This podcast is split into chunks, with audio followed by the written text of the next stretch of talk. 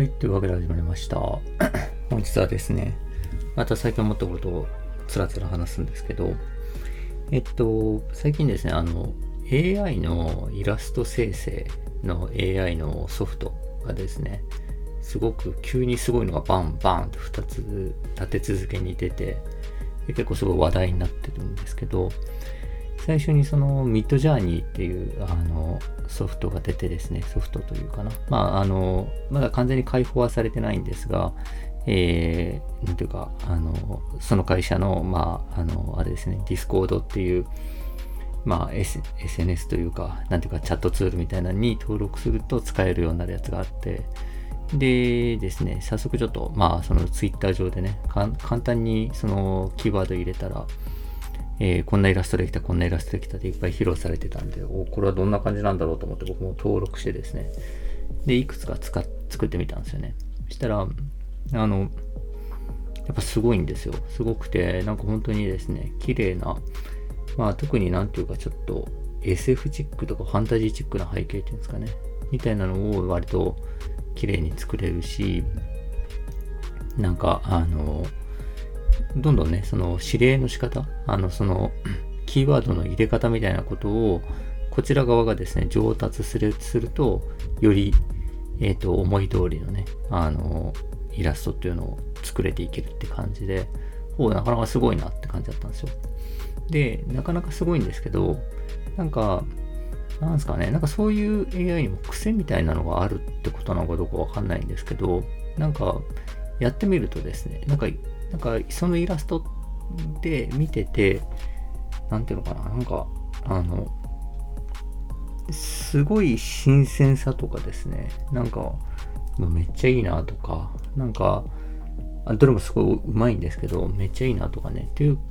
こともそんなに思わないというか、あの、すごいなと思うんだけど、なんかめっちゃ心打つみたいな感じでもないなっていうふうに思ったのと、あと、えっと、なんかどこか似てるのか、なんかちょっと飽きてくるんですよね。なんかいくつか見てると。で飽きてきててですね。で、えっと、その時はなので、まあ、なんていうか、でもこれは普通になんか商業的なものに使えるかもな、ぐらいな感覚だったんですよ。まあ、その、いろんな、なんていうんですかね、美術背景みたいなものとか、なんか、とかに、あの、使えるかな、ぐらいな感覚でですね、まあ、もしイラストレーターの方とかはね、すごいこの、なんていうか、脅威に当然感じてたんですけど、えー、ど、どうかな？ちょっとわからんなぐらいな感じだったんですよ。で、その後、もう一つその、もっとすげえ版みたいなのがですね、別な会社が、今度は完全にこう、すべてを開放して、えっ、ー、と、出すと。っていうような、まあ、ニュースみたいなのがあってですね。で、それの、まだそれのソフトは開放されてなくて、一般には。で、えっと、それで作った画像とかを見たんですけど、画像とかですね、えっと、動画とかも見たんですけど、ちょっとそれはですね、これはやべえなって感じだったんですよね。あの、えー、なんだろう、あの、ちょっと本当により精度とかが、とか、書ける幅みたいなのがすごく広くて、明らかにそのミッドジャーニーってやっぱ今思うと癖があったんですね。でですね、なんかどこか似たような感じがして飽きる感があったんですけど、今回のそれは本当に幅広いんですよ。なんかタッチから何から幅広いし、っていうかイラストというか写真、写真みたいなものからすごくイラスト、めちゃくちゃ漫画的なイラストまでの幅もすごいし、あと、まあちょっと、まあ、どぎも抜かれたのは、テニスやってる動画ですね。テニスをやってる動画の、その、動画をですね、その AI に食わせて、で、えっと、えー、背景、背景を砂漠に言ってたら背景が砂漠になるんですよ。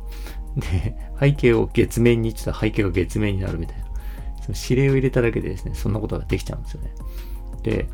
まあそれって言っちゃうと本当ね、あの、えっ、ー、と、例えば CG の会社の人がですね、ヒーコラ言いながらやってたようなことなわけじゃないですか。ね、グリーンバックで撮影してみたいな。それがですね、ポンって文字一つでできちゃうみたいなレベルでですね、これはちょっとすごいぞってなって、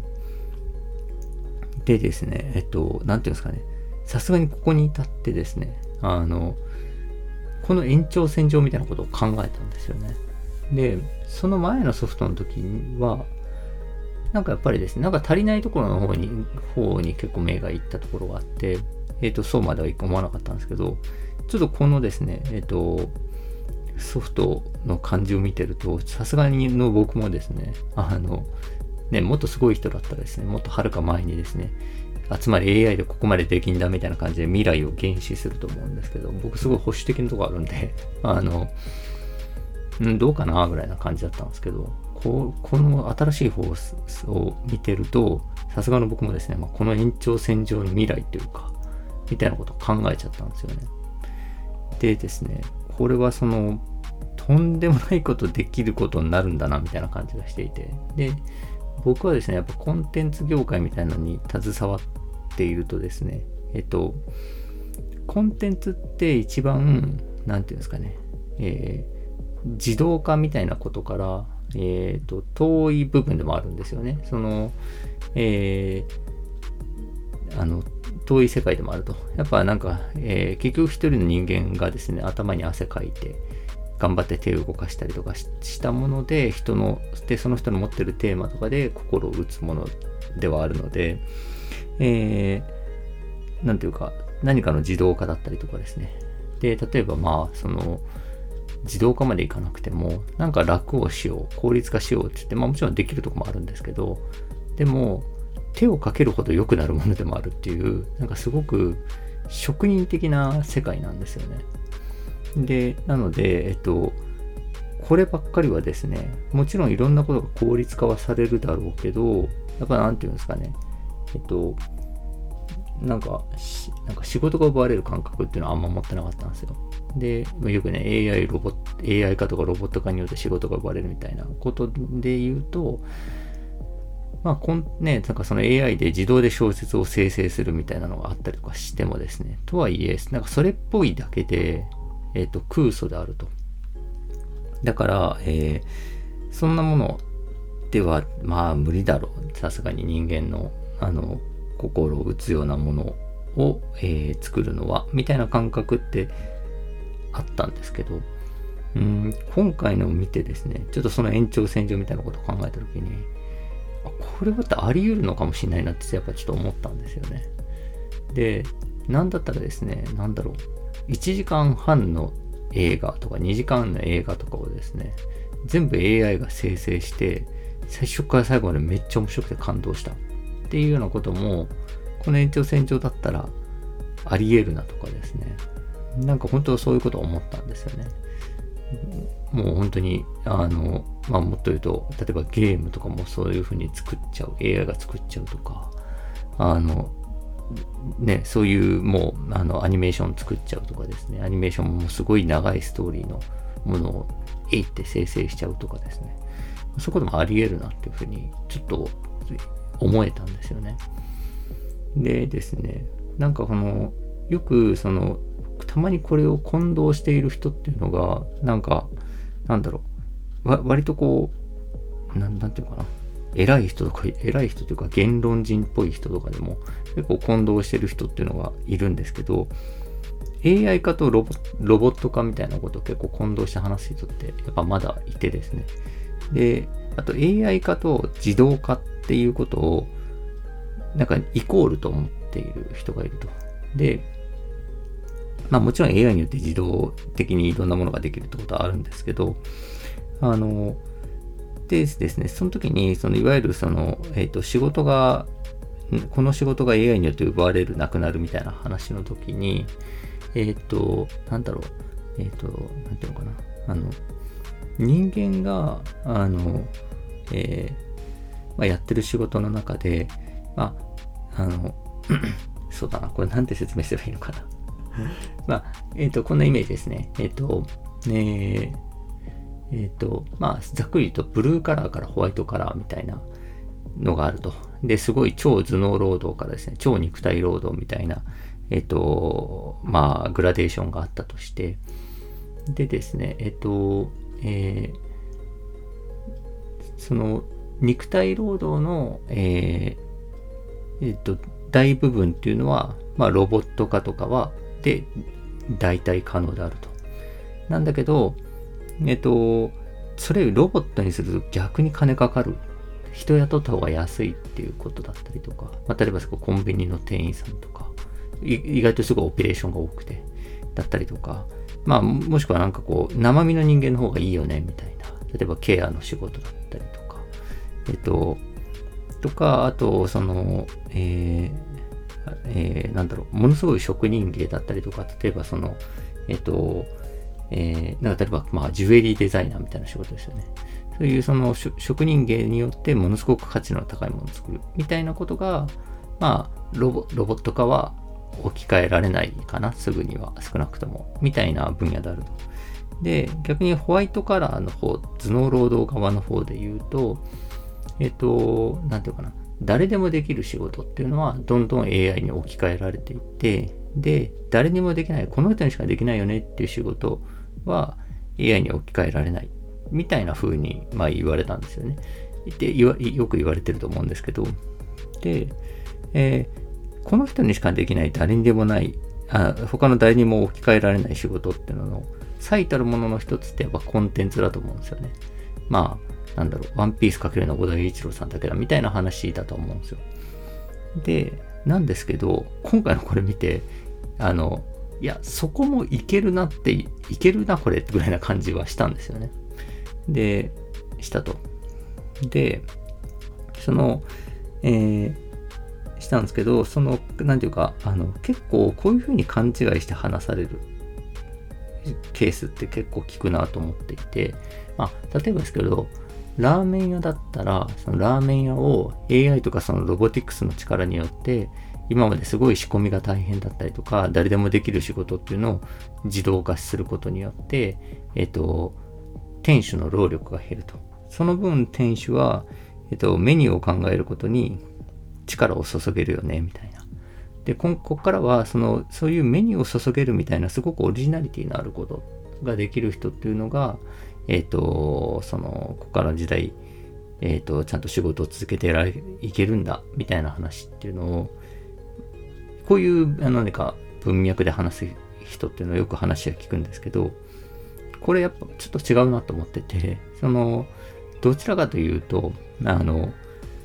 人間が思いつかない具材の組み合わせで新しいラーメンを作っちゃうっていうのが AI の仕事だと思うんですよね。で、そこから先の、あの、えっと、ラーメン屋のオペレーションが自動化されていくみたいなことは、ロボティクスの話っていうか、そちらロボットの分野の話であると。あの、でですね、だから、えー、ていうか、その、この最後の頭脳労働、この、あの、個性を出すとか、えっと、その人らしいメニューを作るみたいな。最後の頭脳労働の一番上積みみたいなやつは、えー、あの、人間がやるよね、最後までみたいな感覚で話されてるケースが多いんですけど、いや、そここそ実は AI の得意分野なんだっていうところだと思うんですよね。で、今回それをすごく感じたんですよね。これ、これめちゃくちゃ人間の個性みたいなところをで勝負するしてる部分を侵食してくるなみたいな感じです。すごく感じたと。で、この延長線上にはすごい、結構すごい、なんていうか、えー、なんていうか、ことが将来できるんだろうなっていうのはやっぱちょっと実感として思ったんですよね。でですね、なんか、感覚的にはというか、そのえっ、ー、と、じゃあ、なんていうんですかね、じゃあ AI が作ったものによって人の心は打てるのかみたいなね。だって、まあもちろん AI っていうのは心がないわけで、あの、えー、じゃあその心がない人がですね、何らかのテーマ性を持った作品っていうのを一貫して書いてですね、それらがこの細部に至るまで表現されていて、読んでいたらもっと涙が出てくるみたいなことってあるのかっていうと、あり得るなと思ったんですよね。これは、これはあり得るぞと思ってですね。で、えっと、これをちょっと思った時に、あの思い出したのが、あの、哲学的ゾンビっていう言葉を思い出したんですよね。で、その哲学的ゾンビっていうのは、えー、見た目とか言ってること、表情とか、えー、仕草だったりとか、立ち振る舞いとかが、まあ、完全に普通の人間に一見見えるんだけど、えー、実は中身は、その、えーえー、中に心っていうものは実はないんだと。人間らしい振る舞いというのを徹底的にできるというだけで、心がないっていう、そのなんていうか、あの、仮想的な存在なんですよね。で、それで、することを哲学的ゾンビって言うんですけど、この AI の AI によって作られる作品とか、AI という作者ってすごい哲学的ゾンビみたいだなと思ったんですよね。心はないけど、えー、人がですね、心を動かそうとして作ったものというものをのデータを死ぬほど食った結果、えー、こうすれば人枠の心が動くということを知り尽くしている、えー、哲学的ゾンビみたいなみたいな感じですよね。心はないけど、心の動かし方だけを死ぬほど知り尽くしている、えー、存在っていうのが、え、今後できてくるのかなっていうふうに思いましたと。それに対してですね、ちょっと僕がどうしようかなみたいなことは全然あまりないんです。ないっていうか、現時点では何も思い浮かばないんですけど、ただあり得るなと思ったと。でですね、えっと、まあちょっと話としては横にそれるんですけど、まあよくですね、なんかこ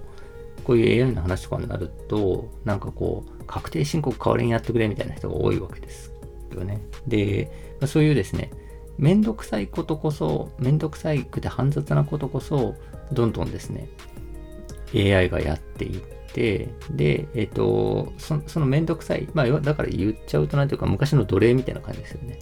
昔のめんどくさいこと、あの、人間のめんどくさいことっていうのをどんどん AI が奴隷としてやっていって、で、その上でですね、知的生活みたいなね、そのソクラテスとか、あの、プラトンとかみたいな知的生活みたいなギリシャの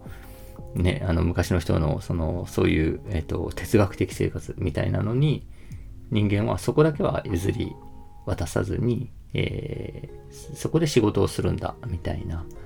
えー、感覚を持ってってる人が多いと思ったんですけど、思うんですけど、あの、いや、そこから取ってくんだなって思ったんですよね。そのむしろ上積みから取っていくと。で、逆に確定申告みたいなことって、えっと、なんだろう、あの、まあ、確定申告に限って言うと少なくとも食わせるデータを持ってくるのが死ぬほど難しいっていう問題がありますよね。その個人情報の塊みたいなですね、あの、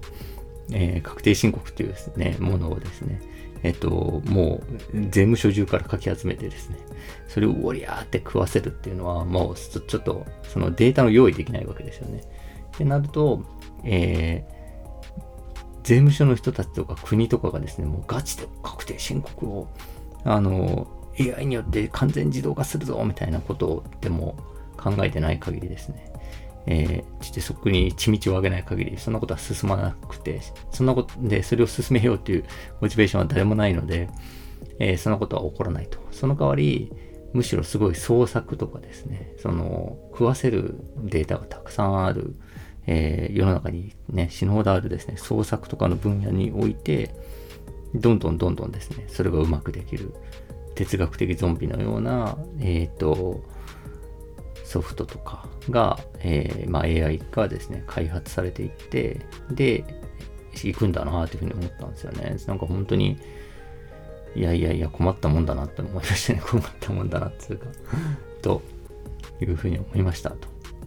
えー、というわけでですね、まあ、AI にびっくりしたっていう話でした。